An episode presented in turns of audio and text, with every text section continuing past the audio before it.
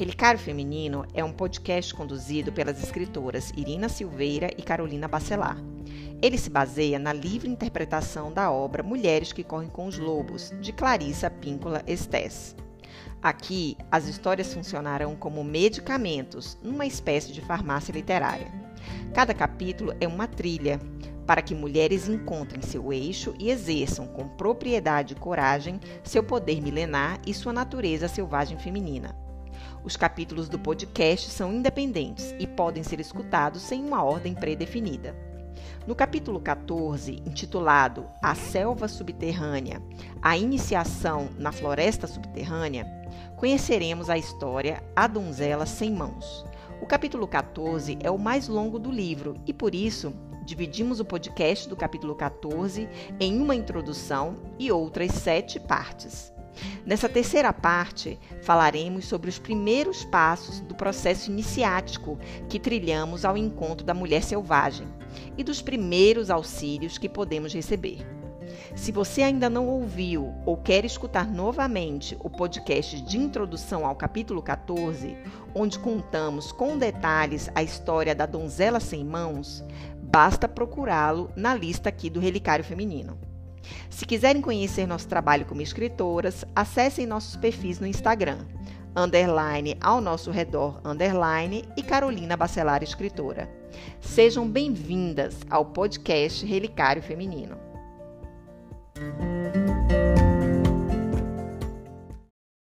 Ei, Irina, tudo bem?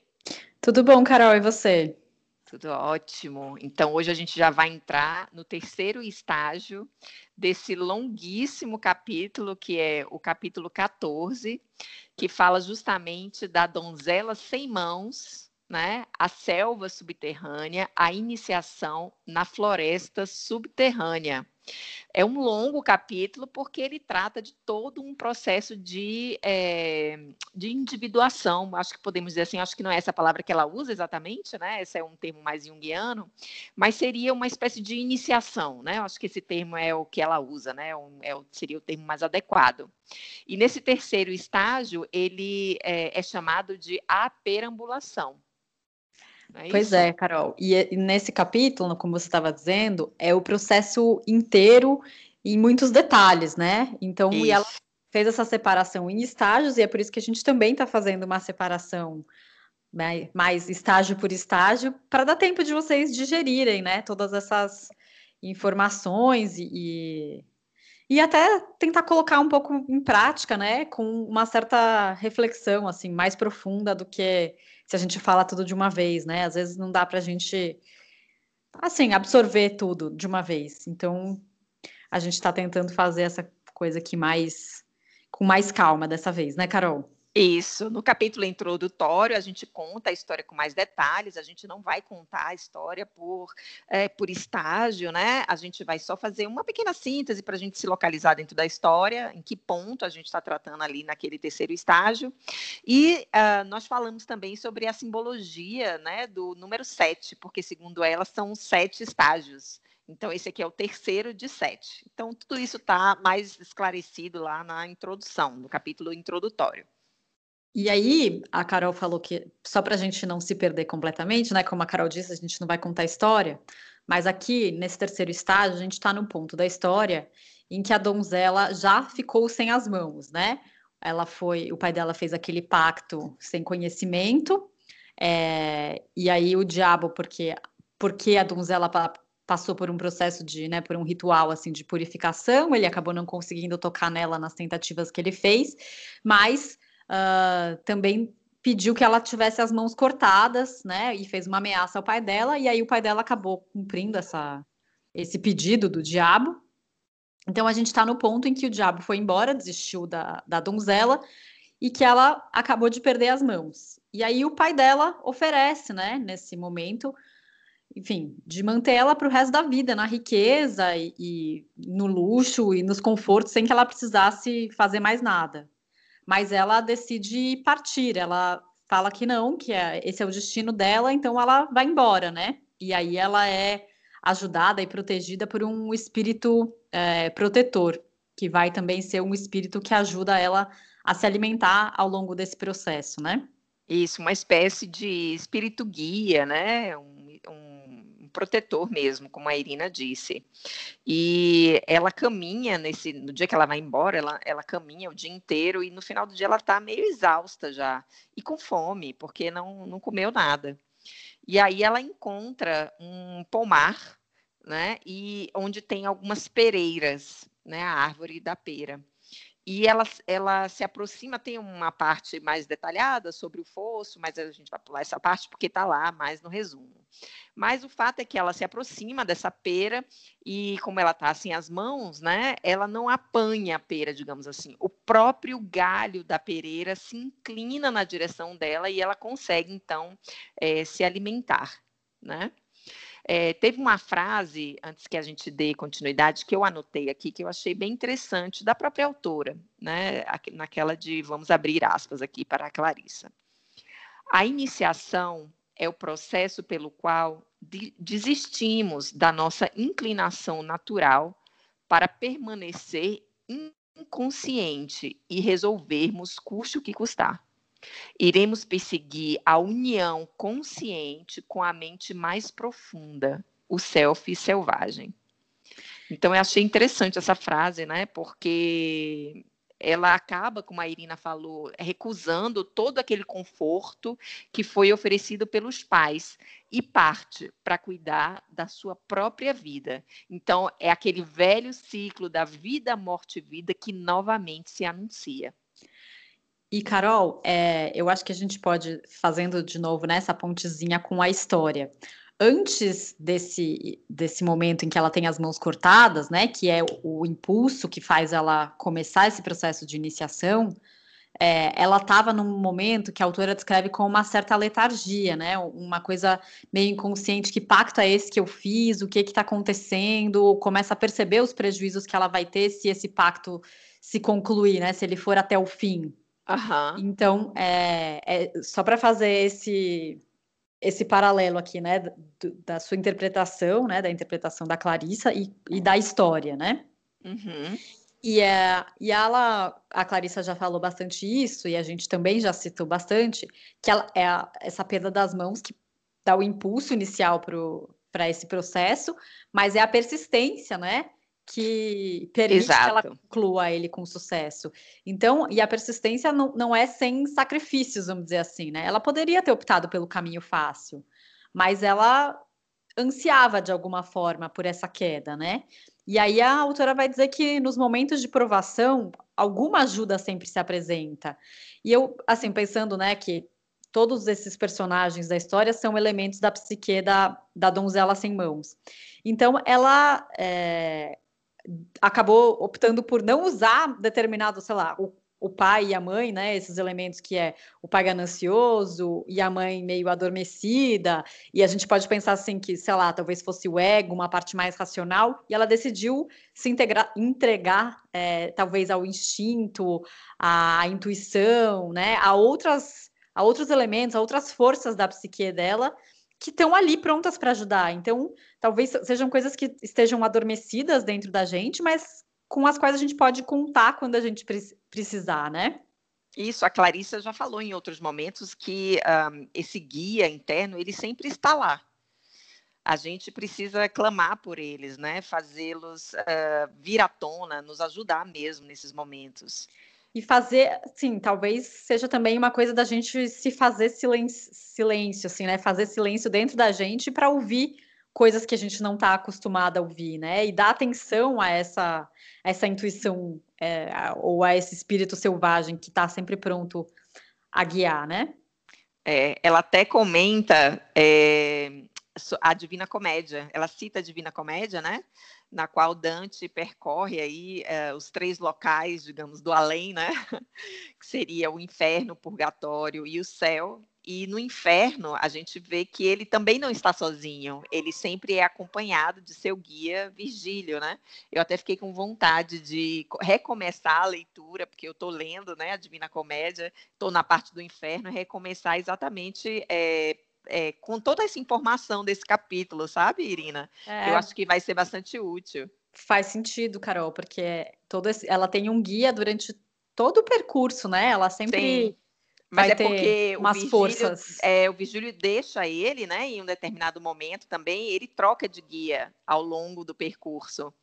Assim é, como ela, né? É, exatamente, exatamente. Assim como ela, exatamente. E aí, nesse, nesse, nessa parte, depois que ela começa essa perambulação, né? ela, a gente tem uma nova árvore que surge na história, porque por enquanto a gente tinha tido aquela macieira, né? Que a gente Isso, tinha do fundo da casa dela. No episódio anterior, exatamente. E agora a gente tem a pereira. Vou fazer só um parênteses aqui, Carol. Ah. É, meu avô, quando era criança, tinha um sítio que tinha muita pera. E eu odiava pera. Mentira! Mãe, odiava, não comia de jeito nenhum. E minha mãe inventou uma história para mim sobre as princesas e a pera e o suco de pera e a enfim. A história era ótima, eu pedia para ela repetir a história todos os dias, mas eu mesmo assim não comia a droga da pera. E depois, agora que não tem mais sítio, agora eu gosto de pera, entendeu? Mas, Olha enfim, só! Mas era muito boa. E quando eu vi essa história da pera, eu, eu automaticamente lembrei da história que minha mãe contava para mim. Mas enfim, surge essa nova árvore, né? E essa árvore tem vários simbolismos aqui no, nesse capítulo, né? Ela é a árvore da vida, é a árvore do conhecimento, ela é a árvore da vida e da morte.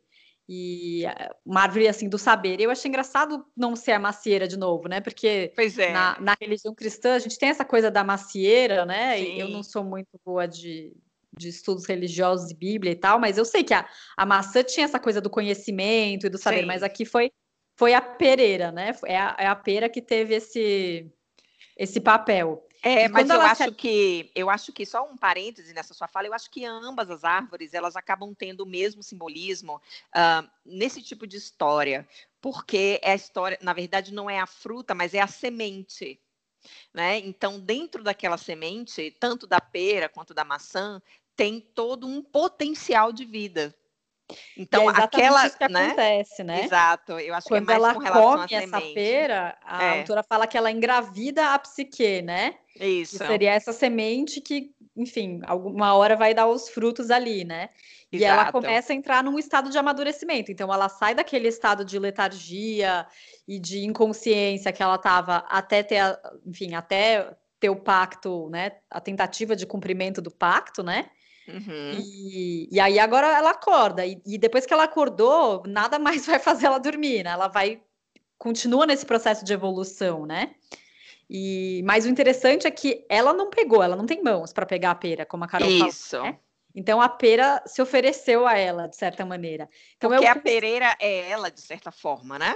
Exatamente. Então é como o próprio inconsciente dela se prontificando a nutri-la. E dá para a gente pensar também que, da mesma forma que ela deixou de lado alguns elementos da psique e escolheu ouvir outros, é, esses outros são essa pera, né? Eles são essa força que vai dar o caminho, vai manter ela na luz, né? Para ela, enfim, amadurecer e, e concluir esse processo com sucesso. Foi pelo menos assim que eu entendi, né? Sim, eu acho que é isso mesmo, porque é justamente por meio dessa pera, e eu acho que é mais uh, a semente mesmo, não tanto talvez a carne da pera, né? É, talvez a carne da pera seja aquele sustento do corpo físico, né? Assim, tal, mas eu acho que talvez a semente seria mais esse, esse alimentar, né, do inconsciente ou mesmo a, rece a, a, receber esse corpo da mãe selvagem, como ela fala. Então, ela se alimenta, é, digamos assim, é, de uma fagulha daquilo que ela vai se tornar. Por isso que eu acho que o simbolismo estaria mais na semente em si do que na própria fruta e poderia ter sido uma nova macieira, por exemplo, Sim. além daquela que está lá na casa dela. É, eu acho que eles quiseram dar uma diversificada na, na dieta. até porque as histórias mudam muito com o passar dos anos, né?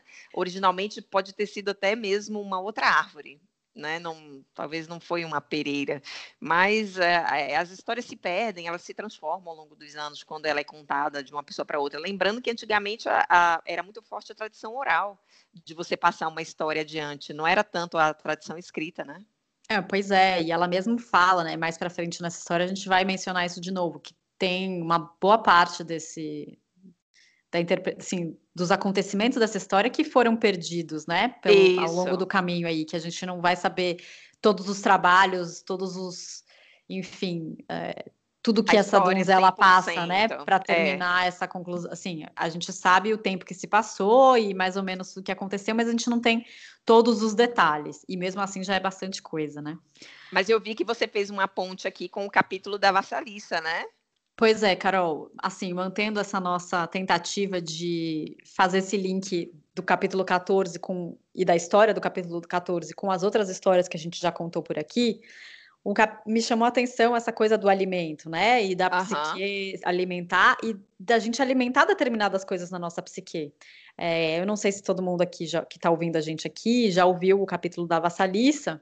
E para quem já ouviu, não sei se todo mundo vai lembrar, mas a menina, a vassalissa, né? Ela andava com uma bonequinha que a mãe dela, aquela primeira mãe, mãe boa demais, tinha dado para ela, e ela dava comida para essa, essa bonequinha, né? Ela alimentava essa intuição. Então, o fato também, eu acho que dessa donzela sem mão comer essa, essa, esse fruto que é dessa árvore do conhecimento, né? Que tem toda essa coisa para ela, ela tem que ultrapassar um fosso que o espírito tira a água para ela e é um, um, pomar todo cuidado por um rei, que é um rei, a gente vai ver ele mais para frente, né? É, mas que é um rei que é um rei cuidador, né? Que ele, ele toma conta desse, dessa, desse pomar e dessas peras é, ela está alimentando, de certa forma, essa intuição, ou enfim, ou algum outro aspecto da mulher selvagem, né? Que no caso da Vassalissa era a bonequinha que corporificava essa intuição, e aqui pode ser o próprio, enfim, o espírito selvagem dela, né? Que está sendo alimentado. Exato. Com essa, essa... Com, esse, com, essa, com esse fruto, né? E eu, a outra coisa que eu achei assim que tem uma relação com outro capítulo, seria daí com a menina dos sapatinhos vermelhos, mas eu acho que você quer falar alguma coisa da Vassalissa ainda, não, Carol? Não, não, eu ia, eu ia fazer só um parênteses eh, para quem está nos ouvindo, é, para falar que a Vassalissa está no capítulo 3, se vocês quiserem voltar um pouco. E a menina dos sapatinhos vermelhos já está mais para frente do que o capítulo 3, mas eu não lembro. É, mas ela. É... é o capítulo 8, os sapatinhos então, vermelhos o capítulo 8 dos Sapatinhos Vermelhos, nesse capítulo, a menina, eu acho que ela estava num no, ela, enfim, estava, né, no começo daquele processo de iniciação, que ela constrói os próprios sapatinhos, mas depois, quando ela opta pelo caminho fácil, ela entra no, no ela faz esse pacto sem conhecimento aí. Sim, exato. E ela não sai do estado de letargia nunca. É justamente Só o oposto. quando acaba a história, é exatamente ela, a amputação dela acontece muito antes dela ter os pés amputados na história, né? Ela... Exato, é só uma consequência, né? Não é o start, como é aqui. É, eu aqui acho é que a, o, a, consequência é a consequência física de todo o processo é, espiritual, mental que já aconteceu antes, né? Ela não sai, como, como, ao contrário da donzela sem mãos, ela não sai do estado de letargia e de inconsciência. Então, ela interrompe esse processo de iniciação e não consegue começar ele de novo. E aí ela cai naquele risco de ruína que a Carol falou, né? No, no irreversível. E é justamente é um contraponto no sentido oposto mesmo, né? Os sapatinhos vermelhos é a história invertida, porque ela justamente ficou naquele, naquela zona de conforto. Vamos usar esse termo aí, porque é um termo mais é, que a gente está usando, que se usa muito, né, hoje em dia. Sim. Então ela ficou, ela ficou presa àquele estado de conforto. Então na hora que ela quis é, acessar o self é, selvagem dela, aí já foi um pouco tarde demais. E é esse cuidado, né, um pouco que nós devemos ter para sabermos ali o equilíbrio uh, dos processos, justamente para a gente não perder, né, a nossa vida. Porque às vezes não acontece algo trágico, como aconteceu nos sapatinhos vermelhos. Não é, não é algo trágico, às vezes, que nos acontece, né? Mas é uma vida inteira sem sentido, como se fosse uma vida perdida.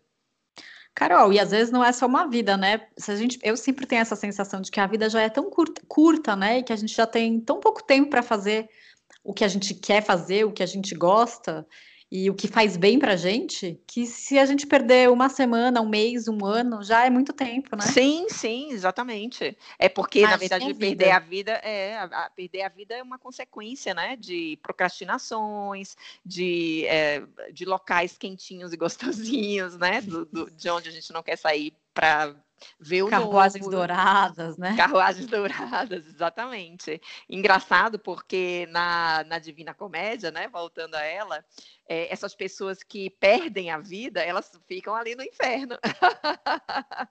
Pois é. Então aí fica a dica. Mas eu acho que é isso pelo, pro, pro terceiro estágio, né, Carol? Acho que chega de Isso. perambulação. Ele é um pouco menor, né? O quarto estágio é que ele vai ser um pouco mais longo, mas eu acho que o terceiro a gente pode ficar por aqui mesmo. Então, a gente se encontra aí no próximo episódio. Obrigada por escutarem, gente. Tá bom, um beijo a todas. Um beijo, Irina. Beijo, tchau, tchau. Tchau, tchau.